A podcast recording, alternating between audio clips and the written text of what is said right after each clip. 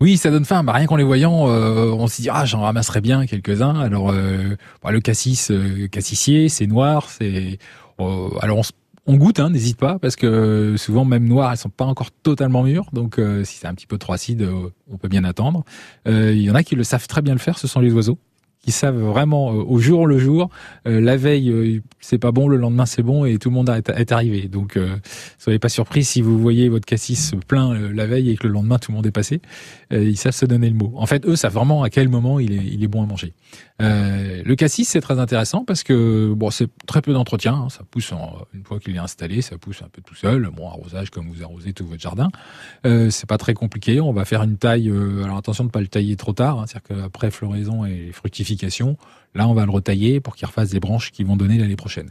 Si vous le taillez euh, l'hiver, là, vous rabattez en fait une partie des, fruits que vous pourriez avoir. Euh, évidemment, c'est très bon pour les confitures, les gelées, ça c'est excellent. Euh, ça a plein de vertus, antioxydants, vitamine C, etc.